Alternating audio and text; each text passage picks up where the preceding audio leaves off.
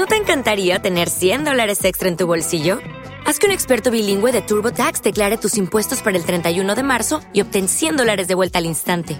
Porque no importa cuáles hayan sido tus logros del año pasado, TurboTax hace que cuenten. Obtén 100 dólares de vuelta y tus impuestos con 100% de precisión, solo con Intuit TurboTax. Debes declarar para el 31 de marzo. Crédito solo aplicable al costo de la presentación federal con TurboTax Full Service. Oferta sujeta a cambios o cancelación en cualquier momento.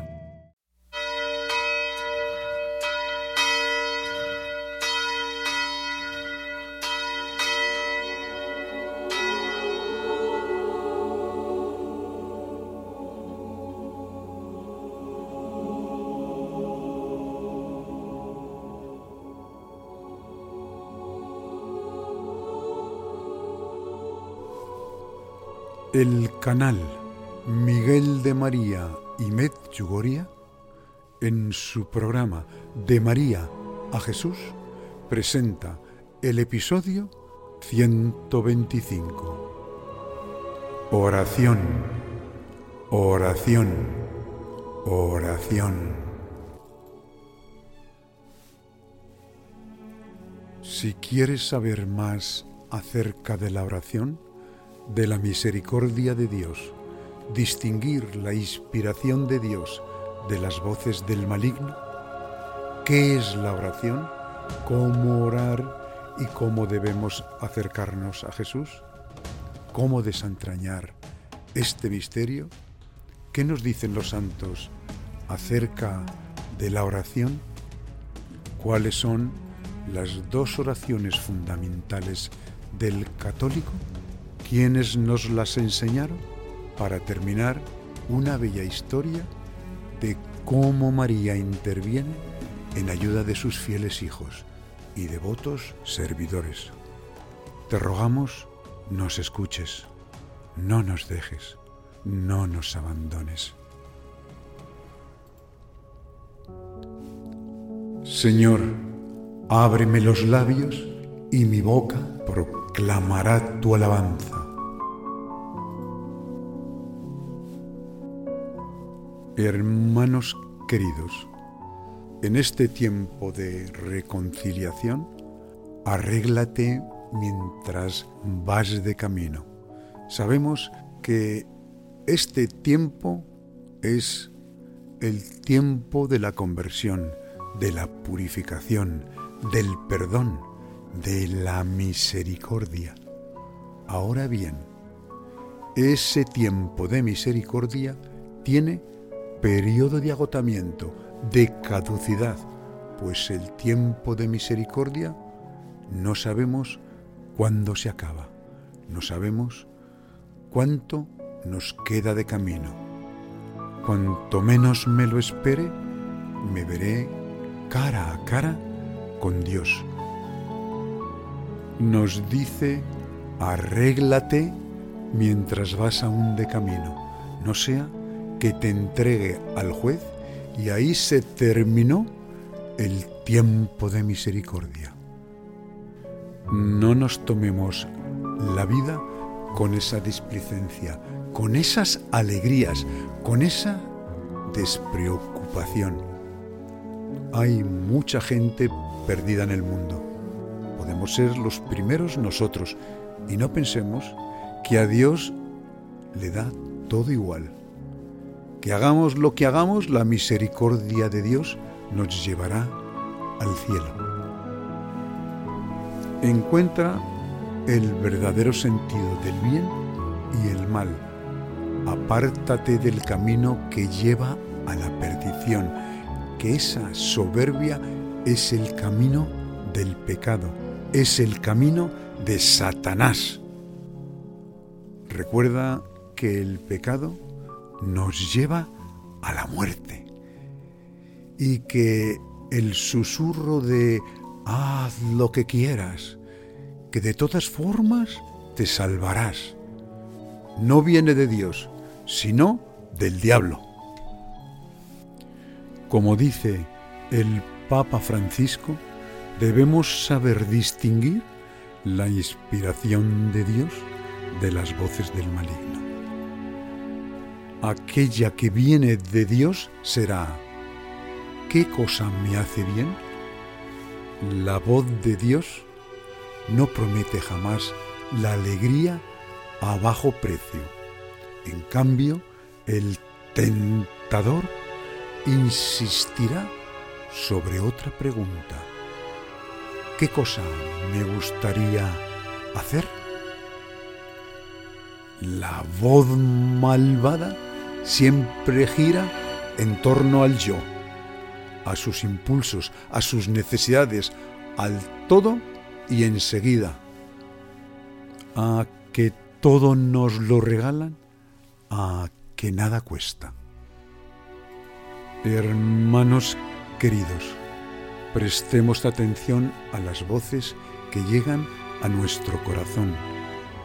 Preguntémonos de dónde vienen y ahí es donde entran las fortalezas del alma, los regalos que Dios pone a nuestro alcance. El sacramento de la penitencia, la confesión, el perdón de los pecados y la oración. Eso sí, son caminos de salvación, la oración. Pero, ¿sé acercarme a Dios a través de la oración? ¿Sé lo que es la oración? ¿Sé cómo orar? Hasta los mismos apóstoles le pidieron a Jesús que les enseñara a orar y les enseñó la más perfecta oración, aquella que viene directamente de Jesús. Padre nuestro que estás en los cielos, santificado sea tu nombre. Venga a nosotros tu reino. Hágase tu voluntad, aquí en la tierra como en el cielo. Danos hoy nuestro pan de cada día. Perdónanos nuestras ofensas, como también nosotros perdonamos a quien nos ofende. No nos dejes caer en la tentación y líbranos del mal. Amén. San Crisóstomo dice que quien no ora como el Divino Maestro ha orado y enseñado a orar, no es su discípulo, y Dios Padre no escucha con agrado las oraciones que impuso el Espíritu humano, sino las de su Hijo que Él nos ha enseñado. Cada vez que me aproximo, cada vez que tengo la osadía, el atrevimiento de acercarme a Dios, tengo que estar totalmente desnudo, solo, adornado de mis miserias, de mi poca cosa, de lo pequeño que soy. Y veo que ese portento de amor, que es María, ese portento de amor, que es Jesús, sagrado corazón de Jesús, los veo tan grandes nos dan tanto y les damos tan poco? ¿Amamos a Dios sobre todas las cosas? Ese primer mandamiento de amor. Qué poco te amamos, Jesús, para la inmensidad de amor que tú nos das. Qué poco te amamos, Madre mía, con tanto tanto y tanto amor que nos das.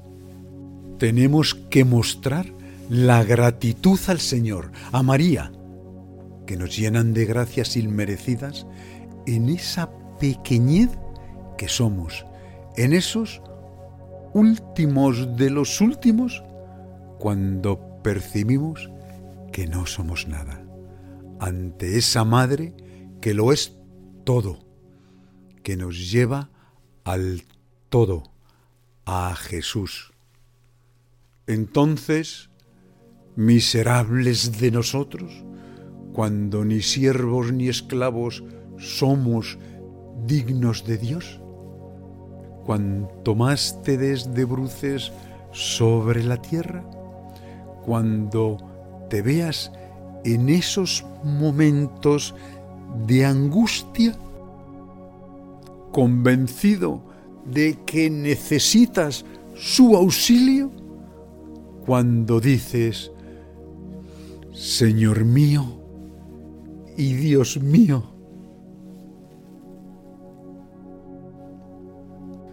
bien dice la liturgia de las horas, Dios mío, ven en mi auxilio, Señor, date prisa en socorrerme. Es la oración la que nos abre el alma, descubre los peligros que nos acechan y convierte nuestro corazón en pura humildad, aquella que reconoce nuestra insignificancia, nuestra pobreza, que nada soy, que nada tengo, que nada poseo. Pero sé orar, sé acercarme a Jesús y reconocer esa poquedad, reconociendo que no sé orar, tengo que aproximarme, acercarme como un mendigo, hincar mi frente, humillarme y reconocer mi propia fragilidad, mi indigencia, mi miseria, que soy un ciego buscando la mano que me guíe.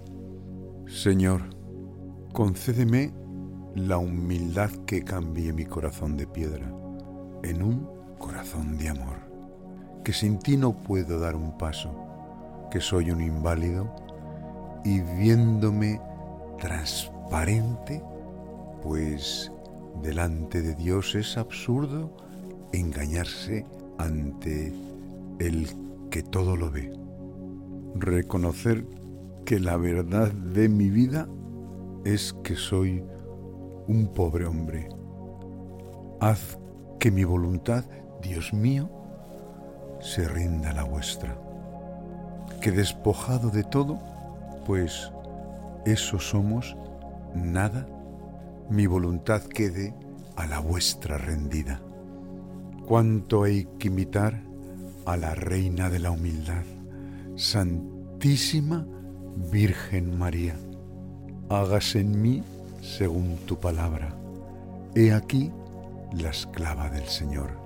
Total docilidad a la voluntad del Señor.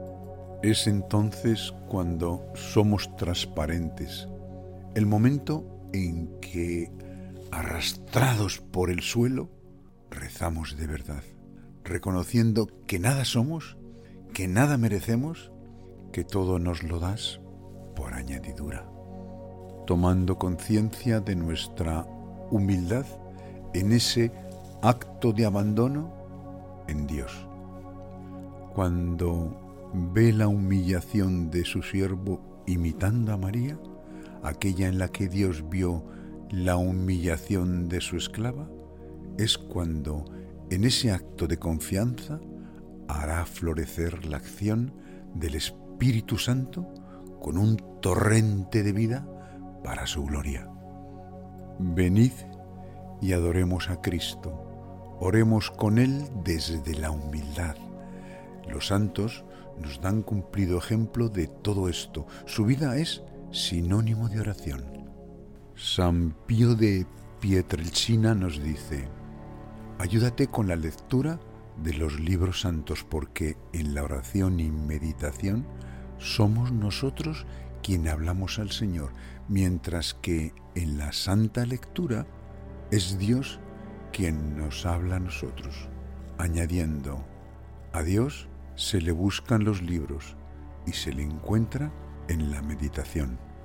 Cuando se reza bien, la oración conmueve el corazón de Dios y le invita siempre más a acoger nuestras súplicas. San Juan Bosco nos dice, cuando se reza por cada dos gramos, nacen cuatro espigas. San Juan Crisóstomo la oración es la luz del alma. Santa Teresa de Calcuta nos dice, el fruto del silencio es la oración. El fruto de la oración es la fe. El fruto de la fe es el amor. El fruto del amor es el servicio. Y el fruto del servicio es la paz. San Juan Pablo II, quien dice que no reza por falta de tiempo, lo que le falta no es tiempo, lo que le falta es amor. San Agustín, si la fe falta, la oración es imposible. Luego, cuando oremos, creamos y oremos para que no falte la fe. La fe produce la oración y la oración produce a su vez la firmeza de la fe. Haz tú lo que puedas, pide lo que no puedes, y Dios te dará para que puedas. Santo Tomás de Aquino, estos son los cinco requisitos importantes de la oración. Debe ser confiable, recta, ordenada, dedicada y humilde. San Maximiliano Colbe, la oración es un medio desconocido y sin embargo es el más eficaz para restablecer la paz en las almas, para proporcionarles la felicidad, ya que sirve para acercarlas al amor de Dios. San Pedro Crisólogo. Tres son las cosas por la cual permanece la fe. Se refuerza la devoción y permanece la virtud, la oración, el ayuno y la misericordia. Y tantos y tantos otros que la lista de santos sería interminable. Nunca acabaríamos, pues la oración está profundamente enraizada en el ser, en el alma de los santos. Cerremos como broche de oro con una pequeña historia de la fuerza que tiene la oración, de cómo la Virgen María, aquella que dio a Santo Domingo de Guzmán su más perfecta oración, el rosario, que recibió de sus manos la protección más sublime ante los enemigos de Dios. Y veremos su protección, la que da a los hijos que la invocan, aquellos que musitan el nombre de María. En esa sublime oración, Ave María. Dios te salve María, llena eres de gracia, el Señor es contigo, bendita tú eres entre todas las mujeres, y bendito es el fruto de tu vientre, Jesús. Santa María, Madre de Dios, ruega por nosotros pecadores, ahora y en la hora de nuestra muerte. Amén, Jesús. No es posible expresar cuánto estima la Santísima Virgen el rosario sobre todas las devociones y cuán magnánima es al recompensar a quienes trabajan para predicarlo, establecerlo y cultivarlo, y cuán terrible es, por el contrario, con aquellos que quieren hacerle oposición. Santo Domingo en nada puso durante su vida tanto entusiasmo como en alabar a la Santísima Virgen, predicar sus grandezas y animar a todos a honrarla por medio del rosario. Esta poderosa reina del cielo, a su vez, no cesó de derramar sobre Santo Domingo bendiciones a manos llenas. Coronó sus trabajos con mil prodigios y milagros. Nada pidió este a Dios que no obtuviera por intercesión de la Santísima Virgen. Y para colmo de favores, ella le sacó victorioso de la herejía de los albigenses y le hizo padre y patriarca de una gran orden. Si la salutación angélica da gloria a la Santísima Trinidad, es también la más perfecta alabanza que podemos dirigir a María. El Santo Rosario, en la forma y método que lo recitamos al presente, solo fue inspirado a la Iglesia en 1214 por la Santísima Virgen, que lo dio a Santo Domingo para convertir a los herejes albigenses y a los pecadores. Ocurrió en la forma siguiente, según cuenta el beato Alano de la Roche en su famoso libro de dignitate salteri. Viendo Santo Domingo que los crímenes de los hombres obstaculizaban la conversión de los albigenses, entró en un bosque próximo a Tolosa y pasó en él tres días y tres noches, en continua oración y de penitencia, no cesando de gemir, de llorar y de macerar su cuerpo con disciplinas para calmar la cólera de Dios. De suerte que cayó casi, casi medio muerto. La Santísima Virgen, acompañada de tres princesas del cielo, se le apareció entonces y le dijo, ¿sabes tú, mi querido Domingo, de qué arma se ha servido la Santísima Trinidad para reformar el mundo? Oh señora, respondió él, vos lo sabéis mejor que yo, porque después de vuestro Hijo Jesucristo fuisteis el principal instrumento de nuestra salvación. Ella añadió, sabe que la pieza principal de la batería fue la salutación angélica, que es el fundamento del Nuevo Testamento. Y por tanto, si quieres ganar para Dios esos corazones endurecidos, reza mi salterio. El santo se levantó muy consolado y, abrazado de celo por el bien de aquellos pueblos, entró en la catedral.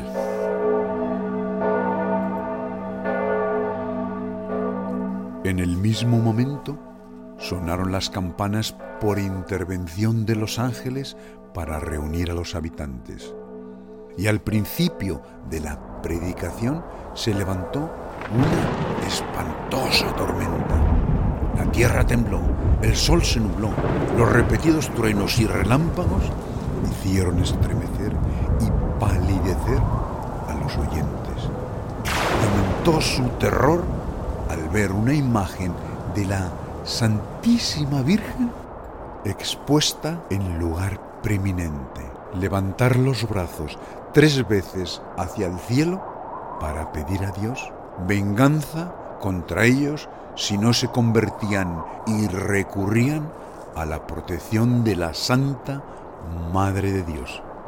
El cielo quería, por estos prodigios, aumentar la nueva devoción del Santo Rosario y hacerla más notoria. La tormenta cesó al fin por las oraciones de Santo Domingo. Continuó su discurso y explicó con tanto fervor y entusiasmo la excelencia del Santo Rosario, que los moradores de Tolosa lo aceptaron casi todos. Renunciaron a sus errores y en poco tiempo se vio un gran cambio en la vida y costumbres de la ciudad. Y viene a mi mente una poesía de gracia, de dar gracias al Señor, porque dar gracias es la obligación, es el amor de un siervo y un esclavo hacia su Creador, el Rey de Reyes, Señor de los Señores, hacia su Madre, la Santísima Virgen María. Gracias por todas las gracias que nos ha dado tu amor. Muchas son nuestras deudas e infinito es tu perdón. Mañana te serviremos en tu presencia mejor. A la sombra de tus alas, Padre nuestro, abríganos quédate con nosotros y danos tu bendición. Y antes de cerrar los ojos, los labios y el corazón, al final de la jornada, buenas noches, Dios mío, Padre nuestro y Señor. Misericordia, Señor, misericordia. Y es que cuando casi nada nos vale, cuando casi nada nos llena, a ti acudo, oh Jesús, en ti espero. Oh María, tú, Señor, eres el poder y la gloria. En vos confío. Tú, Madre, lo eres todo. En vos confío. Nosotros no somos nada. Yo no soy nada. Salve María. Miguel de María y Medjugorje.